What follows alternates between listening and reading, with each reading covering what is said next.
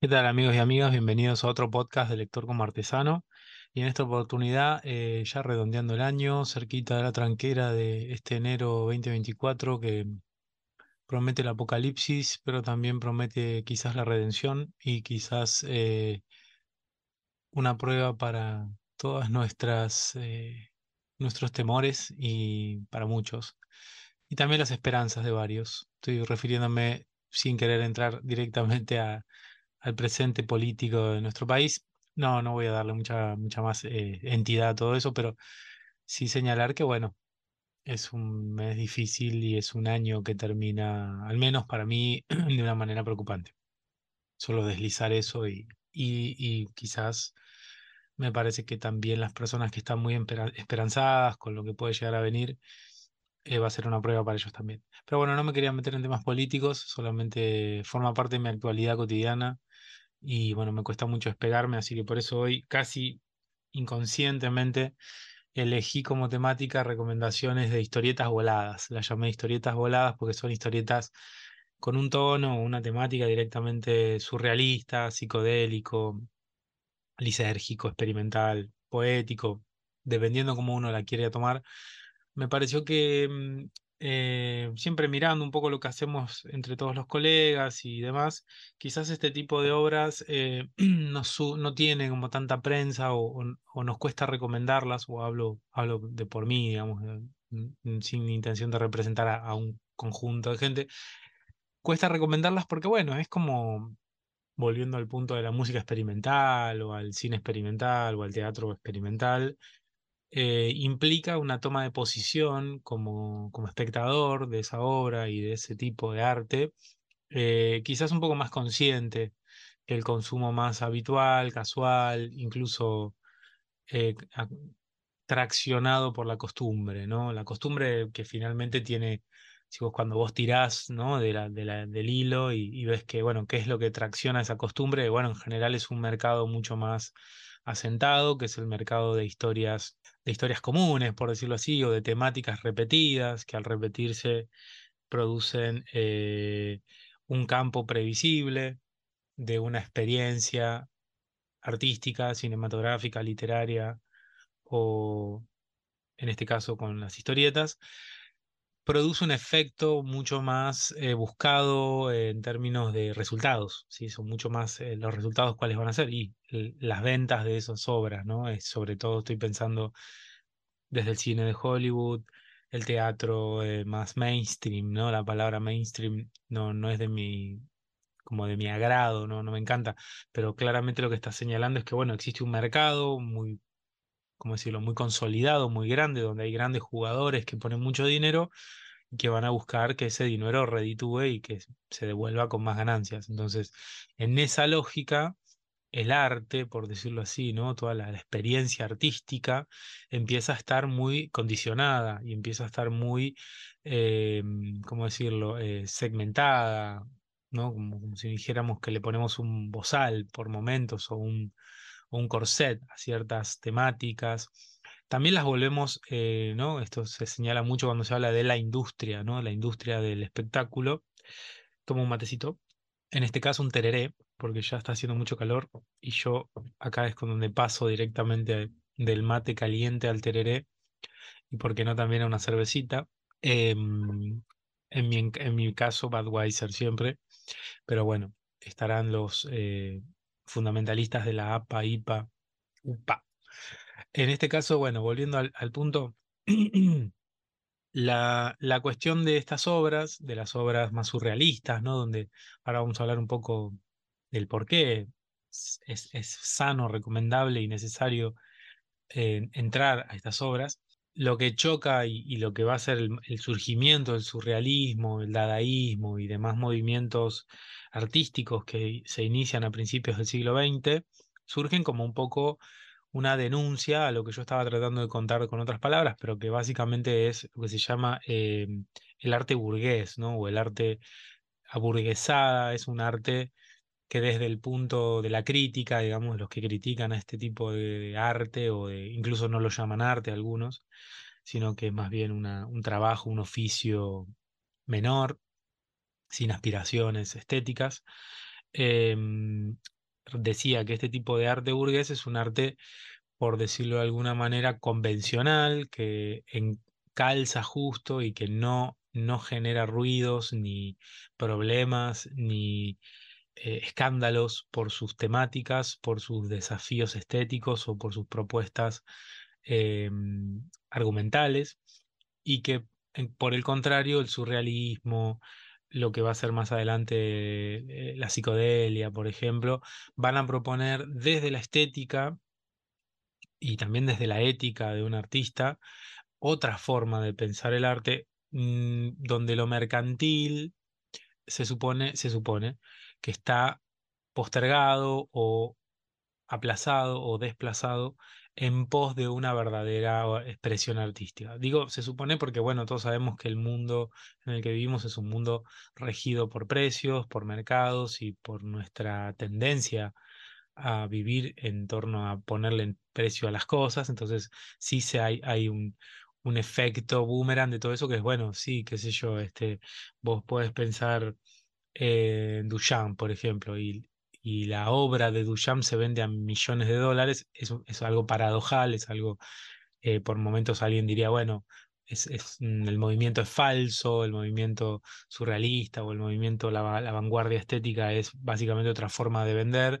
Bueno, es un debate que quedará, si tuviera una contraparte hoy, un contrapunto, charlaríamos de eso, pero yo tengo una postura que es, bueno, el arte surrealista, el arte vanguardista, por decirlo así, eh, puede tener ese costado mercantil, porque yo para mí es porque el, sistema mercantil está en todos lados, no tanto porque el sistema sea generado a través de una, de una propaganda. No sé si se entiende, pero la idea de que la vanguardia artista es, es otra forma de publicidad, estarán algunos. No, yo, yo confío y creo en que hay una vanguardia artística, ¿sí? y que hay verdaderos artistas donde el precio y el valor de su obra eh, está por detrás. ¿sí? Entonces el objetivo de estas eh, obras, de las cuales la historieta va a formar parte, es básicamente salir de los formatos establecidos, salir del lugar común, por decirlo así, y entrar en un terreno de la exploración sensorial, de la exploración eh, técnica también. Muchas veces se han dado eh, novedades técnicas en la implementación ¿no? de técnicas estéticas, plásticas, narrativas. Eh, y el objetivo básicamente es, salir de lo obvio, de lo consciente. Acá hay un tono también, un, cruce interesante con, bueno, todo lo que comentaba al principio. Son movimientos que surgen a principios del siglo XX en, Europa y Estados Unidos. Y bueno, tienen una carga, digamos, muy importante de la, de la época, de la novedad que suponían los estudios de Freud sobre el inconsciente, ¿no es cierto? Este, eh, lo que suponía es, una puesta en, ¿cómo decirlo? Es una puesta en crisis de la idea de que somos seres racionales y conscientes 7 por 24, es decir, incluso cuando dormimos, todo es racional. Entonces, lo que estoy sintetizando a Freud por si alguna persona no lo conoce, no sabe lo que es, siempre pienso en estas eh, oyentes o este, mujeres u hombres o ellas que bueno, nada, no me gusta dar por sentado cosas, ¿no? Pero me parece que está bastante instalado esta idea de que lo consciente, lo racional, lo evidente, eh, al menos desde los estudios de Freud para acá, supone eh, una puesta en duda de todo eso, sino que existen motivaciones, impulsos y temores que son más atávicos y que son más inconscientes. Entonces, el arte expresaría algo de eso, ¿no? Este, si vos ves el arte de fin del siglo XIX, es un arte representativa 100% de lo real, por decirlo así, ¿no? Este, los paisajes de las ciudades, los paisajes eh, naturistas y qué sé yo. Lo que trae el dadaísmo, lo que trae el surrealismo es básicamente la de la de la deconstrucción de todo eso y, y tirar a la basura todo ese tipo de arte para proponer, no sé, a Salvador Dalí, por ejemplo, ¿no? Porque alguno lo debe haber cruzado, un elefante con patas gigantes y una escalera y el, ¿cómo era? El reloj derritiéndose, etcétera. En fin, no nos vamos a meter historia del arte, pero me, resulta eh, sintomático encontrar que la historieta y, todas estas eh, posturas y todas estas eh, temáticas, al menos a mí me cuesta encontrarle una forma de, de recomendarles y sobre todo un público. Uno siempre tiene el miedo de, che, si recomiendo esto me van a mandar a la mierda o digo, me van a mandar a la mierda o me van a decir, flaco, ¿qué, me, qué es esto? No lo entiendo. Básicamente, diríamos, ese es el chiste, ¿no? Que el mensaje no sea tan directo, que el mensaje sea más abierto, más volado, por decirlo así. Entonces el argumento principal siempre se da, suele, suele tener esta, esta cuestión de finales abiertos, eh, el desconcierto, la sensación eh, de perder cierta continuidad narrativa que es muy emblemática, ¿no? El famoso eh, ¿no? Inicio, nudo, desenlace y el camino del héroe, por ejemplo, que desde hace mucho tiempo suena en cursos de guion y todos lados. Bueno, una historieta surrealista no puede seguir el camino del héroe así a rajatabla obedeciéndolo porque en algún punto, si quiere también lo puede hacer, pero estaría rompiendo un poco su principio que es salir de los lugares comunes, ¿no? Así que nada, eh, André Breton, que es el padre del surrealismo, decía que el surrealismo es un dictado del pensamiento sin la intervención reguladora de la razón, ajeno a toda preocupación estética o moral, ¿sí? Esto es en 1924, como para tener una, ¿cómo decirlo? Una, una punta de, lo que vamos a recomendar y em, he tomado la decisión, y lo estoy grabando para hacérmelo acordar, de que también voy a, voy a pasar imágenes desde el Instagram y, otras, y las redes para un poco poner en valor algo que cuesta mucho desde un podcast, que es eh, realzar justamente lo visual y en este tipo de, de productos y en este tipo de arte es esencial, justamente es una experiencia muchas veces eh, visual, es decir, en el caso de la historieta, ¿no? Si fuera música, bueno, sonora eh, sería fundamental, pero ¿qué quiero decir con que es fundamental lo, lo perceptible? Porque la obra va a ser analizada desde lo que me transmite muchas veces, ¿no? Yo tengo acá, por ejemplo, una postura con, con el cine de David Lynch, que por ahí lo ubican. Eh, Carretera Perdida, Mulholland Drive, eh, Inland Empire, bueno, y Twin Peaks, la serie. ¿Qué hace Lynch? Yo, para mí, es mi forma de, disfrutarlo o de verlo a David Lynch.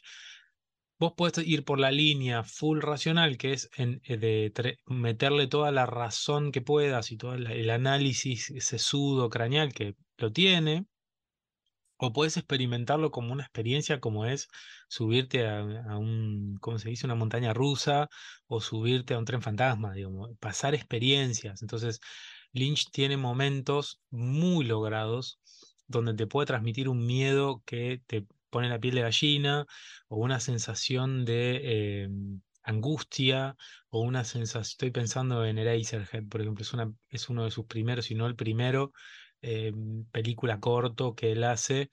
Es una película que te genera un desagrado, te genera una sensación de rechazo, es un, eh, te genera eh, opresión y, eso se logra. El argumento está también, los personajes, qué sé yo, el sonido, todo lo que vos quieras analizar más racionalmente también, pero el tema que toca va a una fibra muy inconsciente, muy irracional, que es básicamente el rechazo, el miedo y la sensación de desconexión, de estar perdido. Entonces me parece que, por poner un ejemplo boludo de, alguien que ya es de culto, ¿no? Es un autor de culto, tiene cientos de miles de comentadores de su obra, consumidores y demás. Pero digo, solo para marcar un punto en lo que, en lo que vamos a ver es eso, ¿no? La crítica a un modelo preestablecido, que yo creo que hoy tiene mucha vitalidad, que es este modelo más burgués, modelo medio, diríamos, fast food de cine o fast food de historietas. ¿Significa que la historieta argentina tiene un fast food? Y por una, hay una línea que sí, no me hagan decir nombres ni nada, pero existe como una tendencia a la fórmula, una tendencia a el modelo, una tendencia a, em, a lo, de alguna manera, a lo, a lo conocido. ¿Significa que es malo? Bueno, no, lo que quiero señalar es, bueno, que celebro la llegada de esta experimentación. Es una llegada que también hoy va de la mano, en Argentina la historieta va de la mano de unos 15 años largos de una experimentación también en términos narrativos, sin llegar al surrealismo, pero estas este, historias de vida o las historietas reales o incluso el, la reconstrucción o, deconstrucción o adaptación del género superheroico desde este lado, desde nuestros márgenes, por decirlo así. Así que nada, me parece que hay mucho y muy bueno en torno a lo que es la historieta y la forma de convivir o de compartir estas miradas experimentales, pero acá me voy a enfocar no tanto en la experimentación quizás eh, estética o de recursos, sino más bien en temáticas y en obras que han sido, me parece, conocidas algunas, otras quizás un poco menos, muy eh, jugadas en su propuesta. Arranco, ¿sí? La primera de ellas es Altavista, de Fer Calvi. Altavista eh, es del 2014. Y bueno, Fer Calvi, eh, si, si, andan dando vueltas desde hace un tiempo por la historia de argentina, lo conocerán. es un gran autor integral de la generación de los 90, yo te diría 1990, ¿no? una persona ya que tiene varias, varias décadas de, recorrido de, su obra.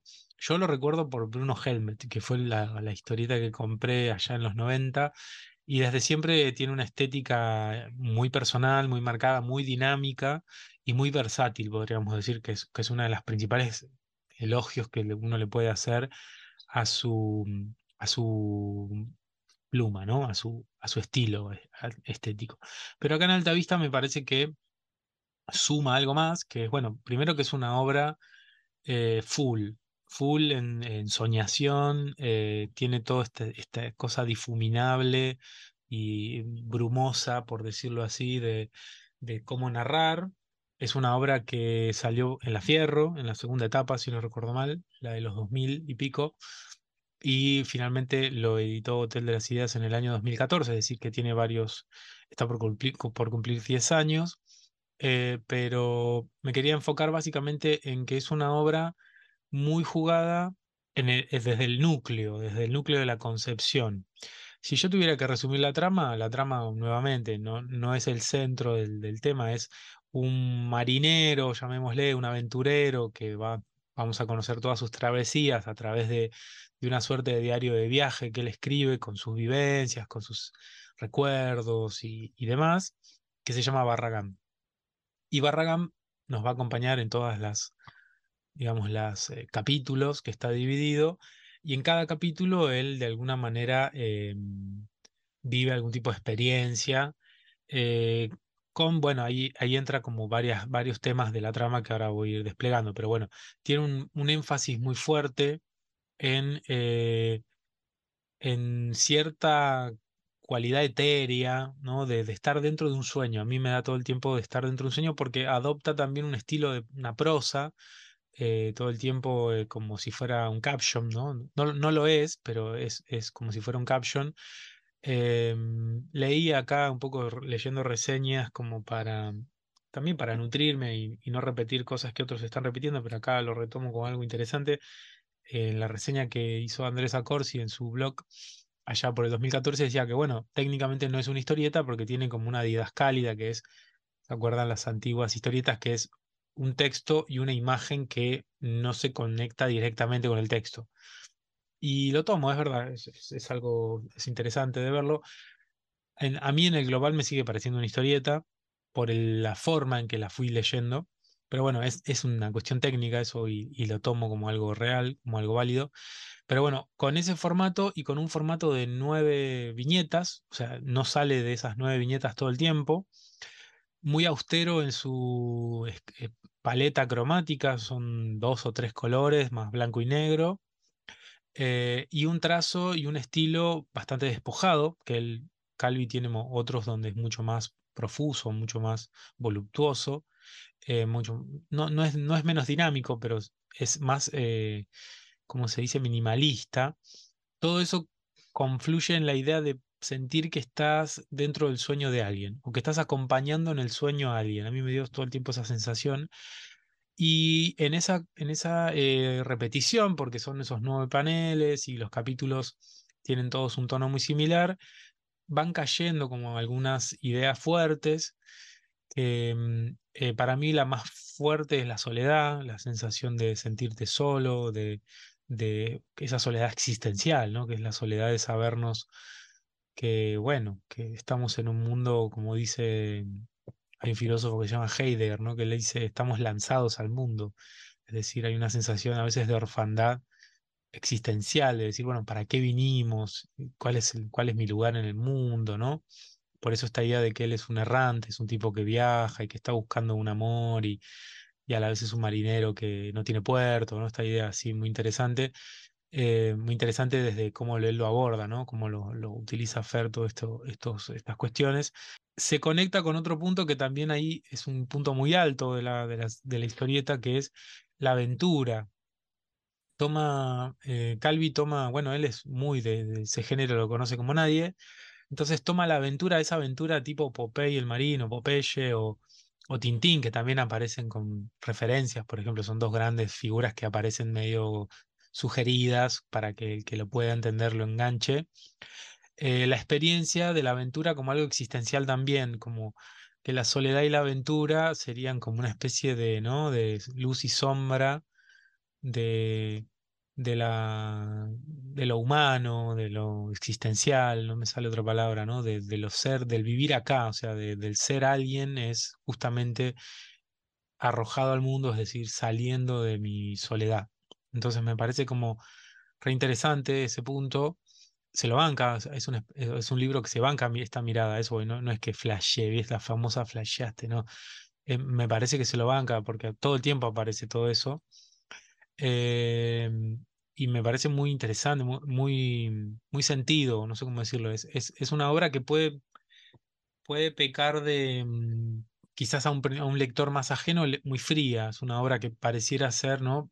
Dos o tres renglones por, por cuadro, una, una imagen siempre acompañándolo, y uno puede sentir cierta frialdad, pero una vez que entras en los textos y entras en la narrativa que él te propone, entras a esta soledad, a esta búsqueda de, de expiación, a veces no, la soledad trae a veces eh, acompañada de la culpa, hay, hay como puntas muy interesantes que uno también la llena con lo capaz con lo que uno está resonando, ¿no? Eso es real también pero que me parece que es parte de esta experiencia mmm, surrealista, ¿no? De esta experiencia de salir de lo más evidente y lo más obvio. Y el otro punto que me parece muy fuerte, muy alto, es eh, todo este, este trasvasamiento, este, este cruce eh, metagénero, ¿no? O sea, el género de aventuras tomado como, como, como una especie de, de pizarrón en el cual empezar a escribir nombres. Entonces a mí la verdad se me escapan muchas, pero yo eh, sí conecté con el tono de la historia. La historia tiene un tono parecido a la colección Robin Hood, Sandokan, Los Tigres de la Malasia. No, no por eso justamente, digo, no, no, es no es accidental la resonancia con Tintín, con Popeye, con Corto Maltés, es decir, resuena como esa cuerda de lo de esa la, de la aventura de fin de siglo XIX, la aventura del mundo que todavía es desconocido, de las islas eh, ignotas o de los hombres, eh, hombres no sé qué, o sea, de la isla de Java, ¿se entienden? Con esa, encontrar esa alteridad, esa otredad, que hoy nuestro mundo del siglo XXI te diría la, la resignificó en Internet. O sea, nuestras islas, este, las islas donde vamos a encontrar cosas maravillosas ya no están físicamente, geográficamente, sino que están en, en el mundo virtual, me parece. Entonces, me parece que ese, ese, ese, esa apuesta por el pasado le suma para no caer en, lo obvio, que es lo que les estoy diciendo, que es lo virtual. Entonces, si capaz toda la historia hubiera estado centrada en lo virtual, hubiera sido un poco, un poco obvia y el ubicar en esas coordenadas del pasado y en esas eh, aventuras, está, si no recuerdo mal, está el fantasma también, el, el cómic este de, de, Pulp de los principios del siglo. Entonces me parece que la estética tipo revista vieja, la tipografía, que no lo dije, pero es una tipografía tipo mecanografía, es decir, tipo máquina de escribir, le eh, ayudan a dar ese tono de que estoy leyendo algo viejo, pero no es viejo a la vez es como si estuviera viendo el sueño de alguien que leía esas revistas. A mí me dio eso, sí, ahora que lo pienso, ¿no? Eh, así que nada, me, generó como algo muy, muy lindo. Y el tipo este, de la estructura, ¿no? De viñetas y el timing de, de, de narrar con esa estructura me pareció también un acierto para que lo volado, que es justamente lo caótico del viaje de él, lo, lo confuso a veces de, las formas de vivir él sus, sus recuerdos, no te juegue en contra con una narrativa que también sea muy compleja. Así que me parece que es un vuelo poético excelente, un viaje no tan lisérgico ni tan me pareció, no me pareció tan surrealista en el sentido de, mm, ¿cómo se llama esta otra? No es, no es lisérgico, es em, psicodélico, no, para nada, te diría que es muy, muy del surrealismo del siglo XX, de principios del siglo XX, con esa estética tipo collage, por decir así, no sé si es correcta. Eh, eh, la, la, la, sensación que me dio, ¿no? Entonces me pareció como una, un costado muy poético, es decir, desde el, desde el encontrarse con las emociones. Bien, y paso a la segunda obra que se llama Carnaval.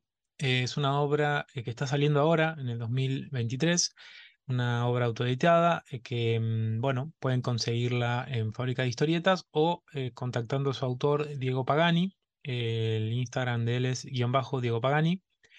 Eh, la obra empezó a salir en Fierro, la Fierro de, que está con el destape web, pero bueno, fue interrumpida y no, no terminó de salir, porque bueno, creo que conocen la situación de Fierro en el destape.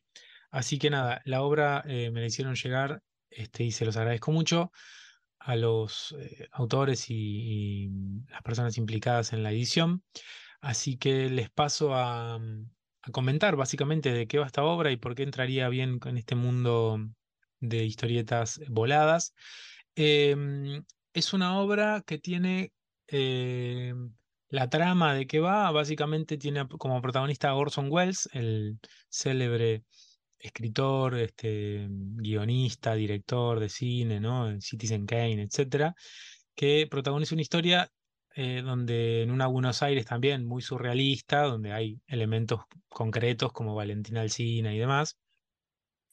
Eh, llega Orson Welles a este lugar, ¿no? Una especie de pensión, y va a encontrarse con una serie de personajes, y ahí se va a desarrollar toda una trama con una temática muy volada, mucho más volada que la capaz la de Fer Calvi y este viaje y esta aventura. Em, como para no spoilear mucho más, les puedo decir que tiene como resonancias más desde el terror o desde lo sobrenatural, eh, como que va para ese lado, por decirlo así, ¿no? Se acerca más a esa parte y no tanto a la parte más existencial, filosófica de, de ¿cómo se dice?, de alta vista. Y en este, mm, en este mundo, digamos, eh, de oscuro, de oscuridad, eh, y en este mundo de oscuridad, este personaje de Orson Welles va a tener un lugar muy importante para desarrollar la trama, ¿no? ¿Qué puntos me, parecieron como interesantes y, lindos para recomendarlo? Primero, el, todo lo que es lo gráfico, lo estético, ¿no? Tiene un estilo muy Frank Miller en Sin City, ¿no? Este uso de plenos blancos y negros, como luces y sombras muy marcadas y le sienta perfecto para el tono que quiere dar la obra, que es como cierta opresión, cierta sensación de fatalismo y, de alguna manera como de inminencia del caos, ¿no? De, un caos que se va a, eh, se va a desatar Así que ese punto me parece genial. Me parece que eh, Orson Welles es un gran personaje, de verdad que es un gran personaje como eh, muy, eh, muy, bueno, muy carismático como lo era él, pero usarlo significa de alguna manera poner a alguien que al mismo tiempo es conocido, pero no es tanto. Digo, si vos pones a otro gran famoso, quizás te roba demasiado peso en la historia, pero este guiño de meter esta figura clásica y, y prócer del cine y de, de la literatura, me parece interesante, ¿no? Es como, eh, podría haber sido también, estaba pensando en Hemingway, por ejemplo, creo que Orson Welles y Hemingway van muy, muy en la misma línea, ¿no?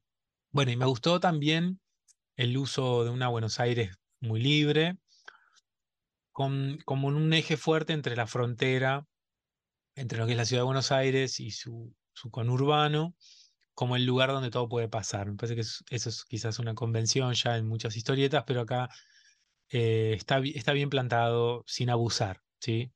Me gustó mucho el uso también de, de algunos eh, guiños a, a, cuestiones de la cultura argentina, de la cultura popular, básicamente citas a, a canciones de Sandro, ¿no? Y que sientan muy bien eh, al tono, por eso me parece que está muy bien logrado, porque no, no suena quiche, no suena raro, no suena berreta, sino que está el que lo casa, me parece que, que lo hicieron, que Pagani hizo algo interesante que es no, no caer en, en algo demasiado burdo, pero tampoco demasiado rebuscado. Entonces, el uso de Wells, el uso de Sandro está sugerido. Bueno, un poco estoy arruinando eh, la sorpresa, pero está bien, está, está, está correcto. Y acá es donde, bueno, en las, de la mitad del, del, del cómic hacia el final es básicamente un, una pepa de David Lynch. Eh, a mí me hizo acordar mucho a Eraserhead, eh, justamente hay un teatro, donde un teatro de vodevil, ¿no? Esos teatros baratos, donde ocurre todo el, evento principal. Orson Welles está como devenido a ser en una especie de mago que va a hacer un show, y con ese show un poco se desatan todas las, las este, cuestiones que, que van a dar final después a la historieta. Eh, muy surrealista, un vuelo bien volado, bien hardcore. Eh, me gustó, me gustó el escenario utilizado, el vuelo, es decir, eh, me gusta que el viaje no sepas para dónde va, eh, los, giros que va pegando la obra. eh, y un final que, bueno, como todo, hay que cerrarlo, ¿viste cómo es? Todo muy volado, todo muy lindo, pero hay que cerrarlo. Y también cumple. Me parece que ahí es donde vuelve, vuelve al manual, por decirlo así, a lo correcto. eh, y en ese sentido lo, lo tomo como algo positivo, que, que, bueno, finalmente es una obra que es autoconclusiva y que es una experiencia medio lisérgica de de nada, de una especie de aquelarre. Entonces, me parece muy interesante, eh, muy desafiante haberlo, haberlo hecho y salir bien parado. Repito, los puntos más fuertes me parece que son la decisión estética de estas luces y sombras y de estos personajes que están muy bien plantados. Hay varios, no, no tampoco los quiero spoilear, pero hay un par de personajes que van y vienen que están muy interesantes. Y la sensación de extrañeza que está bien lograda. Sin llegar al terror, sin llegar a fórmulas un poco más remanidas, este costado lynchiano, este costado de David Lynch, em, no es tan fácil de lograr. Se- más de uno se queda a mitad de camino y acá em, lo ha logrado, sí, lo ha logrado acá el autor, em, Diego. Así que bueno, mis felicitaciones para ellos. A quienes estén interesados, repito, link de compra, eh, había una preventa hasta no hace mucho, quizás ya fue, eh, mala mía por los tiempos míos de, de mi pereza. Pero bueno, si no lo contactan a, Diego Pagani eh, vía Instagram o en Fábrica de Historietas ya hay un par de ejemplares para ir a comprar.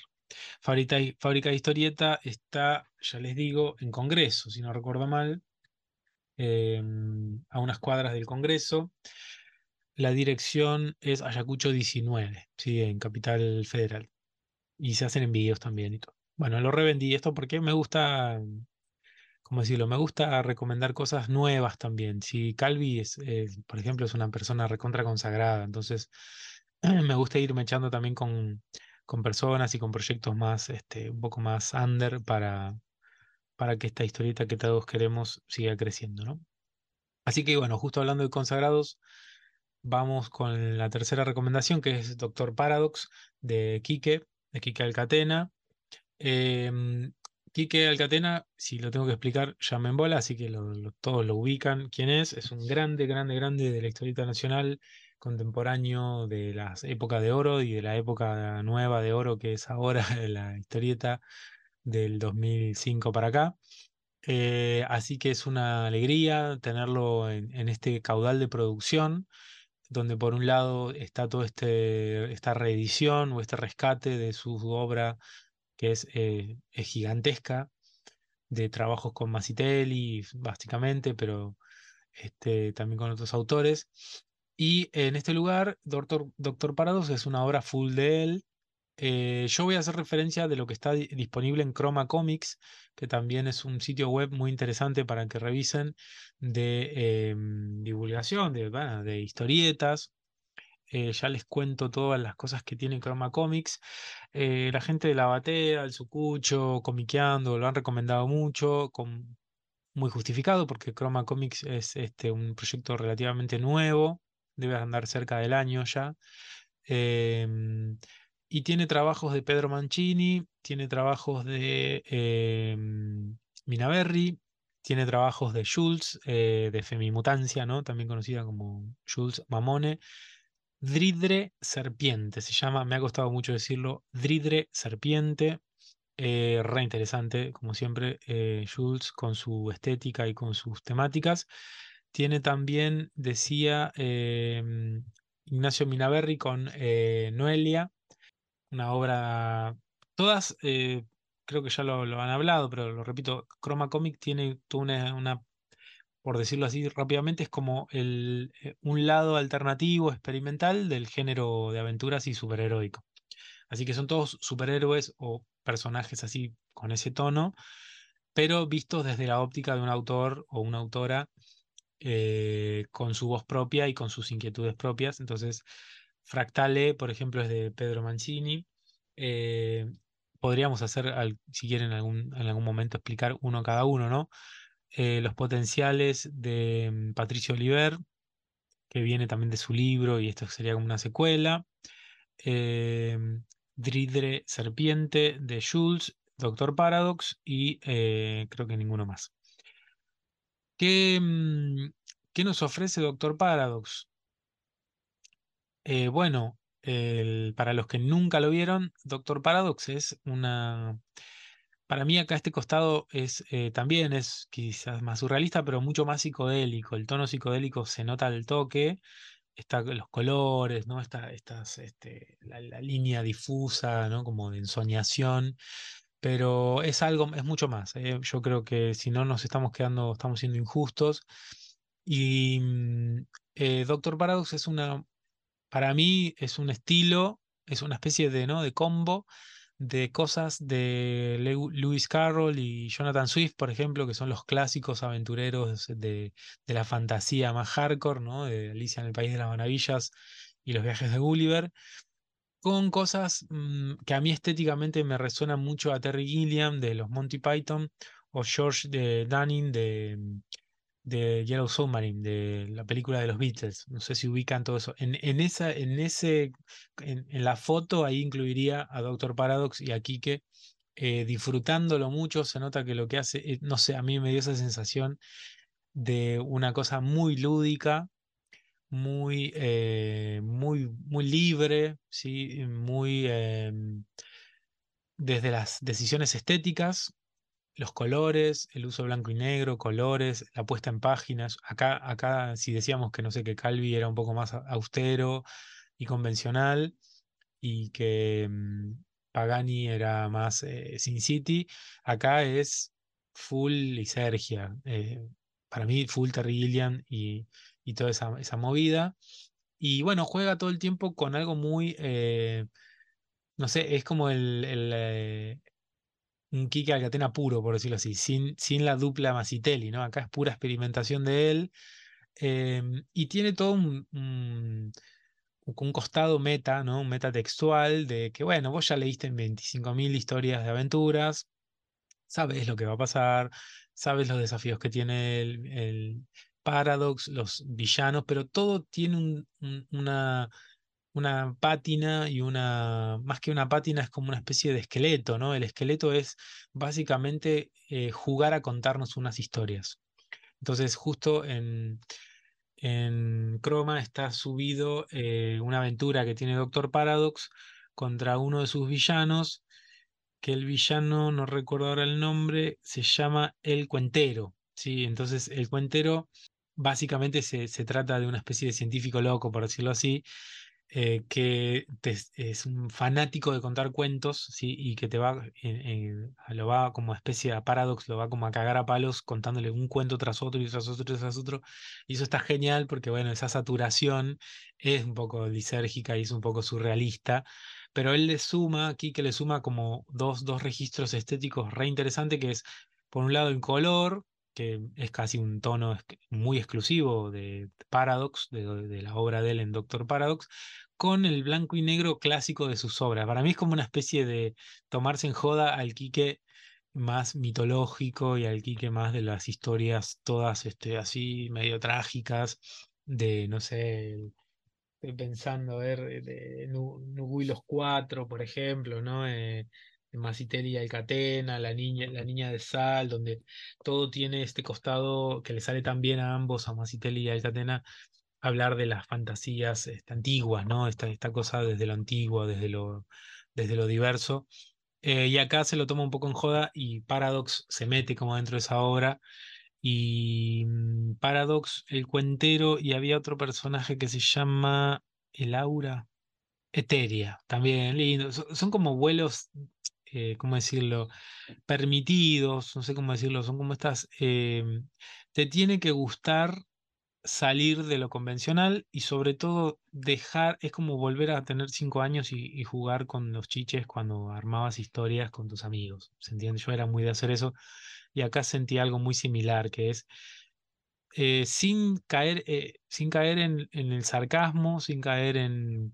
¿Se entiende? Porque tiene un tono, un tono de sátira, de reírse o de parodia, pero no es un tono burlón, no es un tono... mm, cáustico, por decirlo así, donde se toma como en joda y esto es una pavada, sino que es desde el costado que es un poco el espíritu de, Quique, ¿no? Eh, el disfrute, el contacto con lo bello, el contacto con lo fantástico, la fantasía.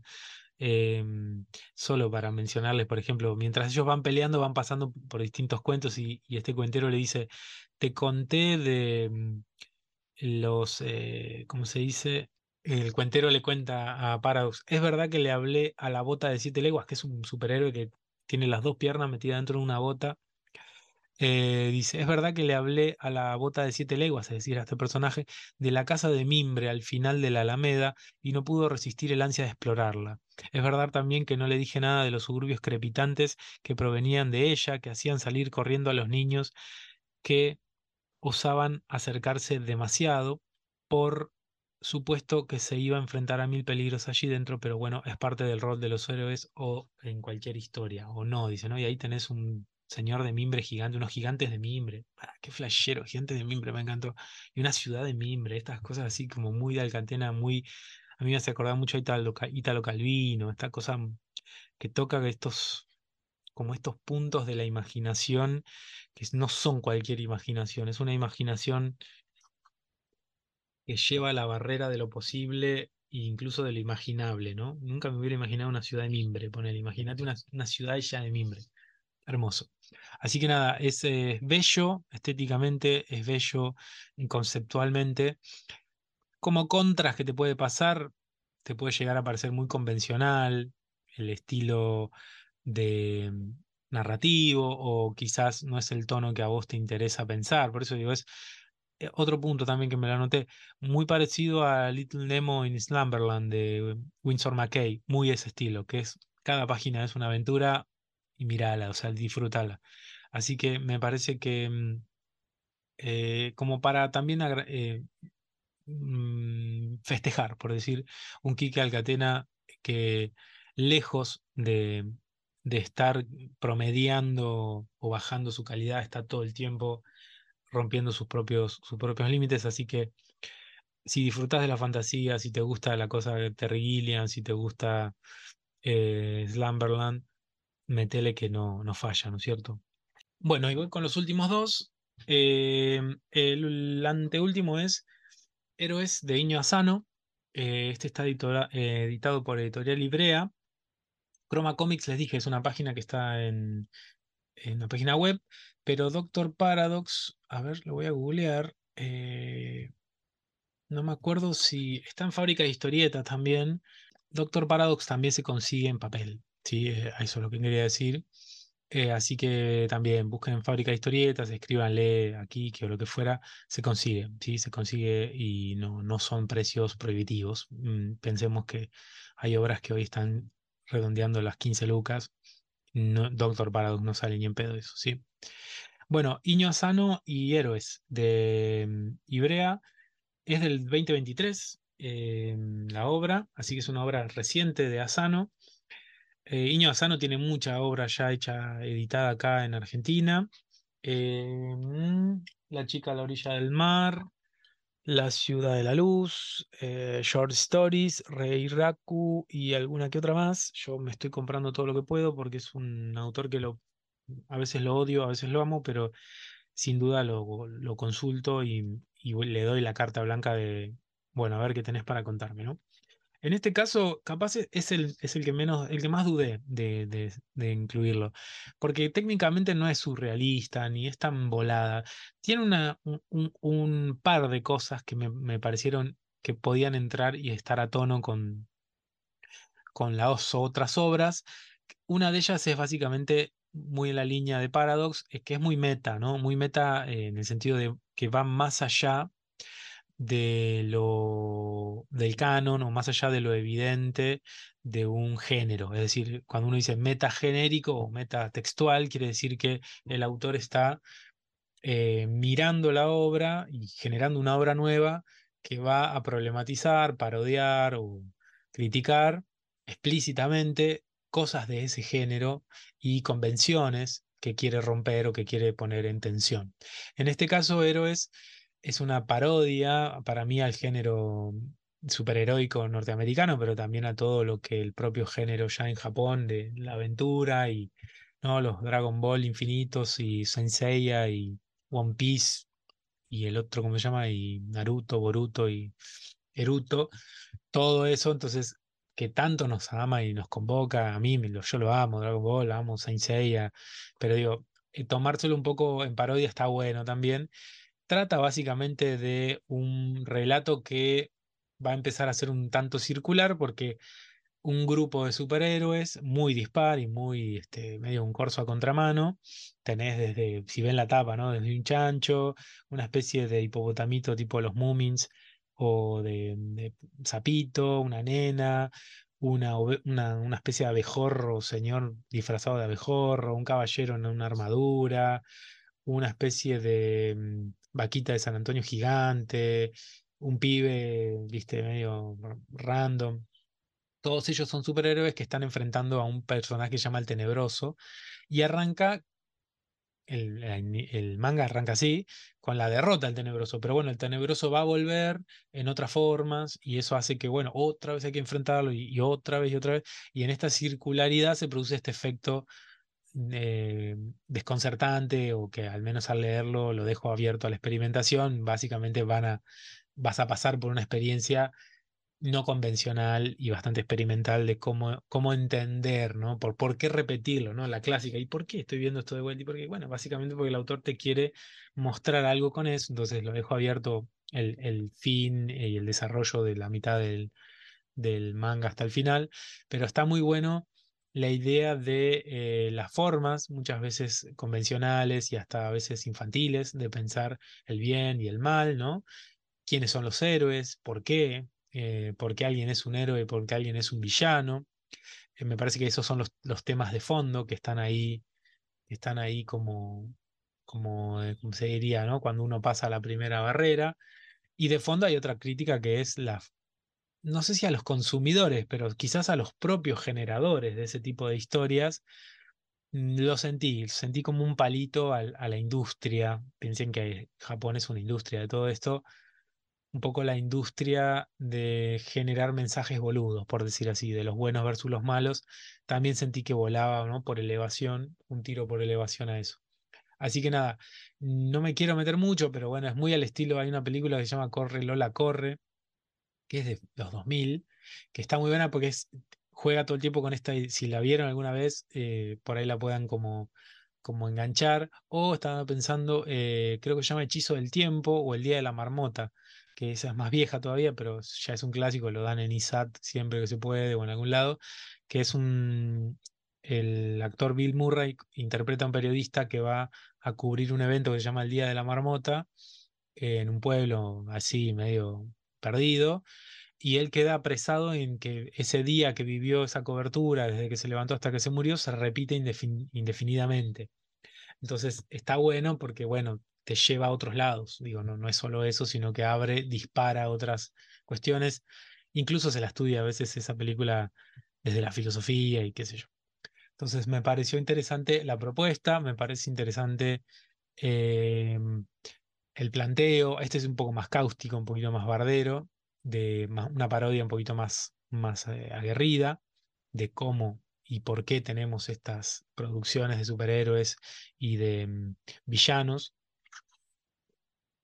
Pero eh, me gustó la experimentación formal primero, eh, otro, otro punto para, para destacar, Iña Asano no suele tener este registro estético, artístico. Eh, eh, Asano es mucho más desde lo formal, mucho más eh, clásico, ¿no? Y acá juega mucho más, es mucho más abierto mm, al, estilo, un estilo mucho más, parece aniñado por momentos, ¿no? Como para un género más infantil que quiere resaltar esta diferencia entre el mensaje infantil, el tono infantil de la imagen, pero el, el mensaje de fondo tan, tan crítico, ¿no?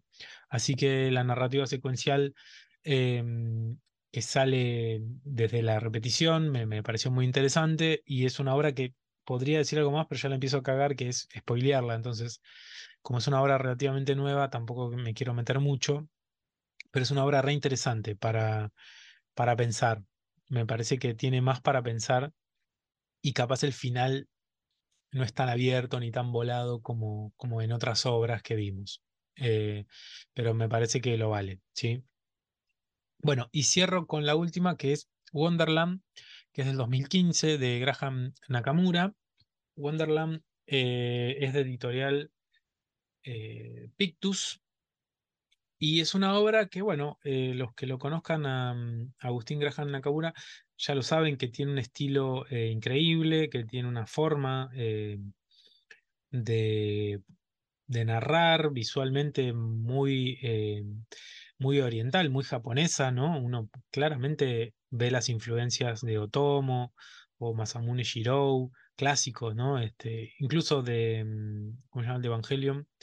Eh, bueno, se me fue el nombre me sale Gonagai, nada que ver, eh, Hideaki Anno, o sea, eh, hay cosas de...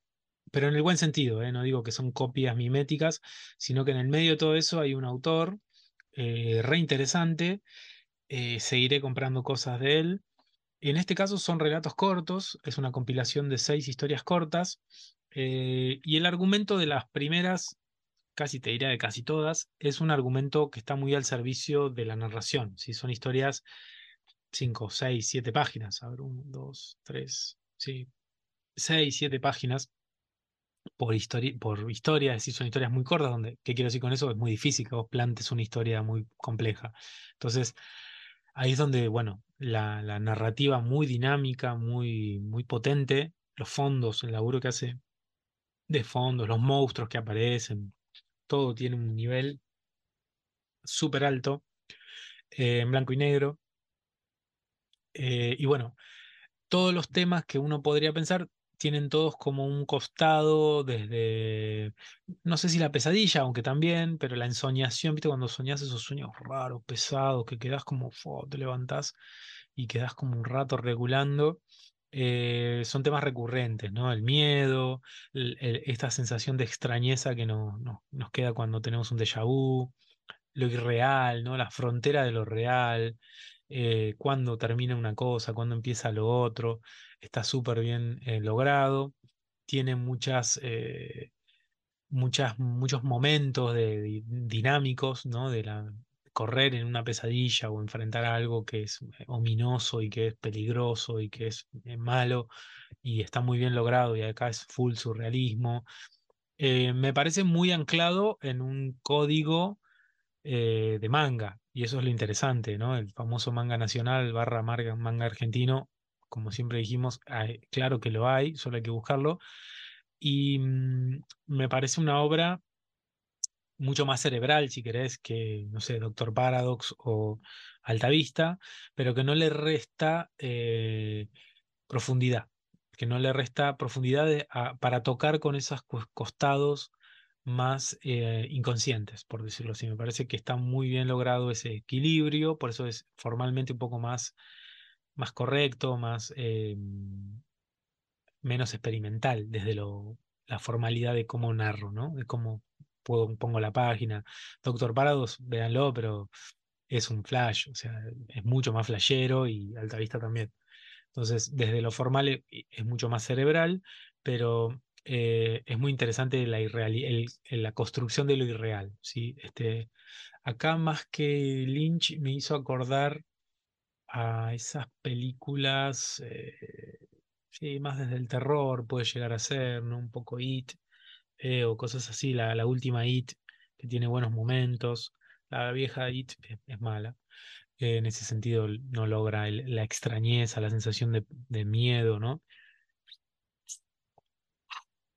Y después es un dato interesante que vos vas viendo la evolución de él como dibujante, ¿no? Tiene, si no me acuerdo, el, más, más viejo, el relato más viejo es del.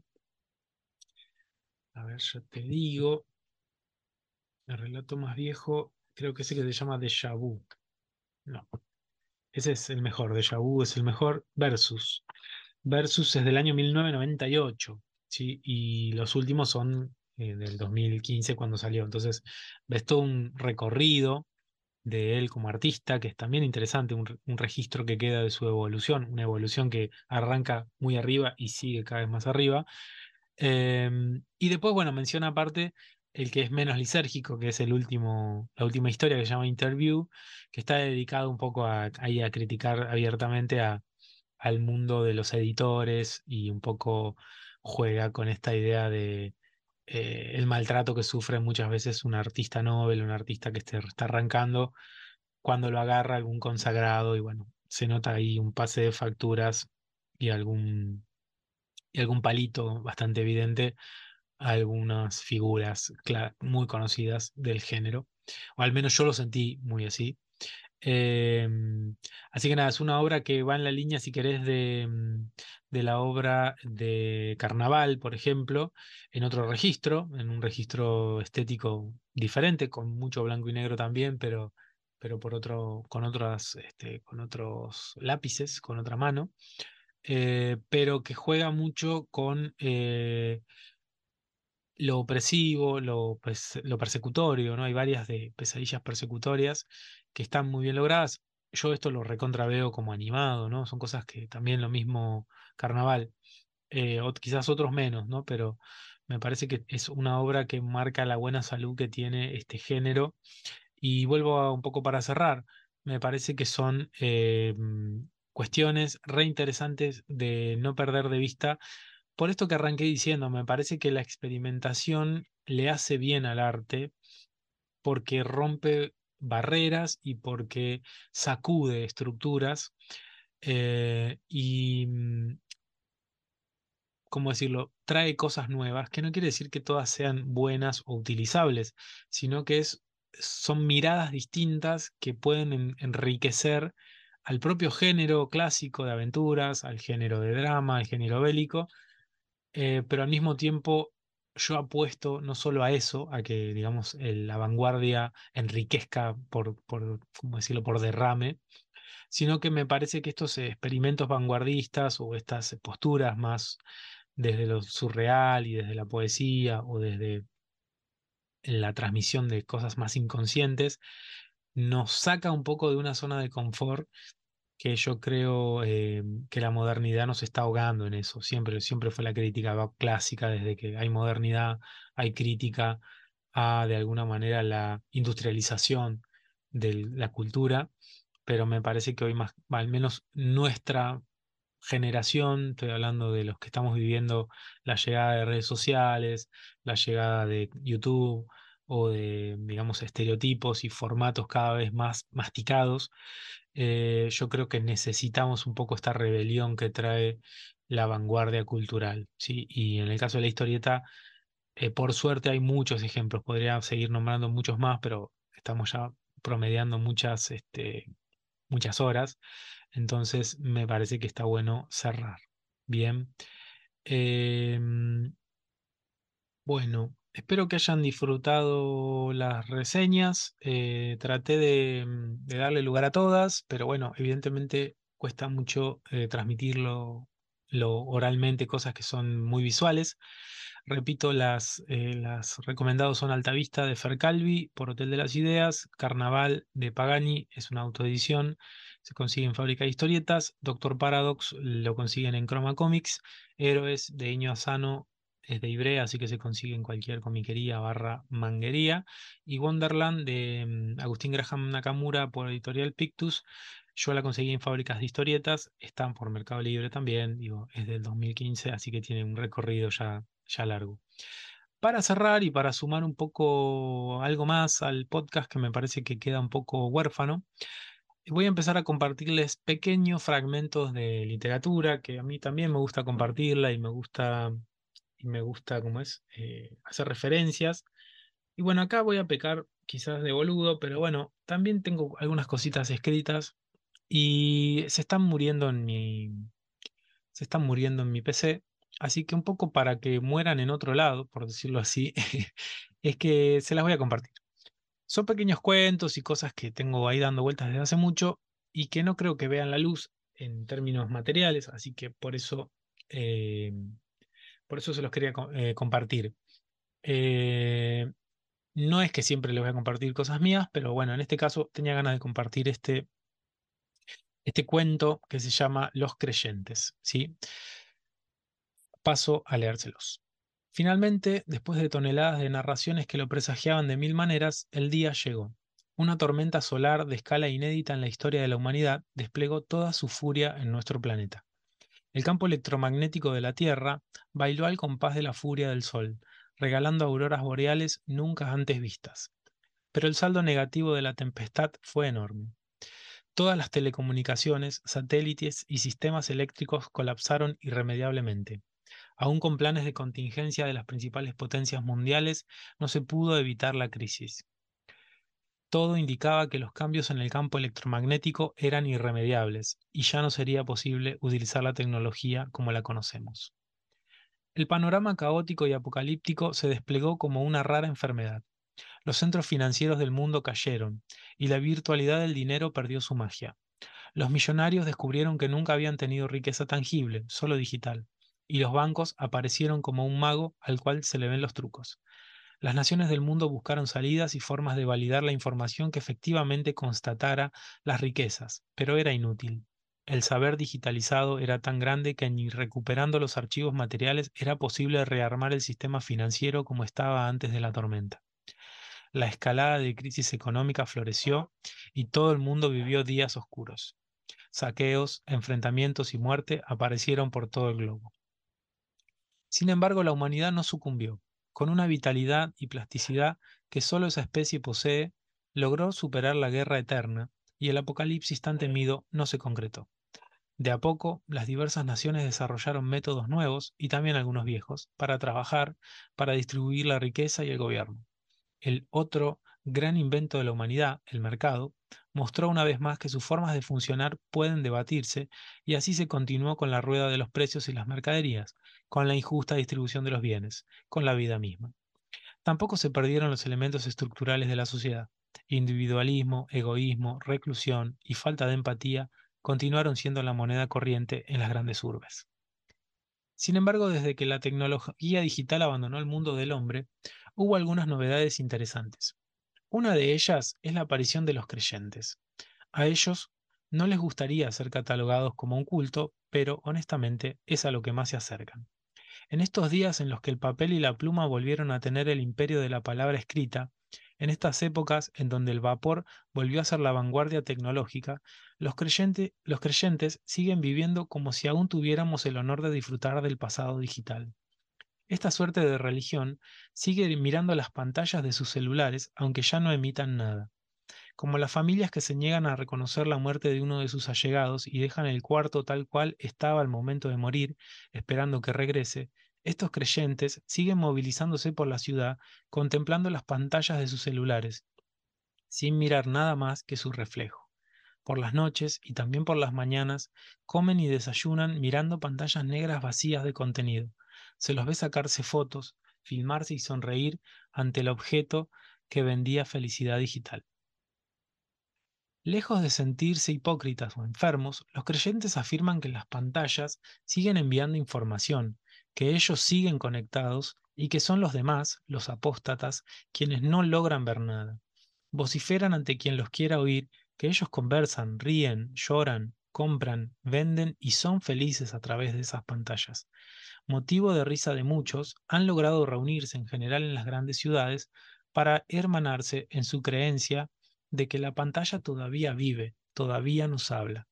Existen ocasiones puntuales donde se los puede ver juntos, como en los momentos en que salen nuevas apps o en la celebración de alguna red social. pero en general se los suele ver solos, con la cara absorta en los celulares, en los monitores y en los televisores.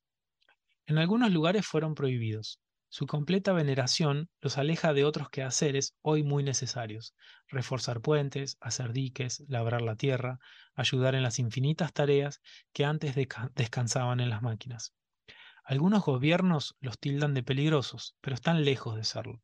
Son más bien un mal ejemplo para la nueva sociedad que se está forjando, la que trata de pensar la tecnología antigua como un problema, como si nos hubiéramos confiado demasiado en un bastón y que al desaparecer nos hizo golpear los dientes contra el suelo. Los creyentes afirman que un día la luz volverá. Así como en otra oportunidad u oscuridad, un día volverá a sonar el pitido del microondas, la televisión y la radio y volverán a emitir sus sonidos en todas las lámparas de la casa resplandecientes al unísono han decidido no cejar en su convicción casi santa de que la venida de la luz traerá la paz y la tolerancia, la abundancia y el bienestar, la panacea que nos dio esa tecnología digital cuando aún funcionaba. No hay nada más ciego que la fe. Bueno, este fue mi cuentito a los creyentes. Espero que lo hayan disfrutado y también este especial de historietas voladas. Nos vemos dentro de poquito con algún otro podcast. Cuídense mucho. Abrazo.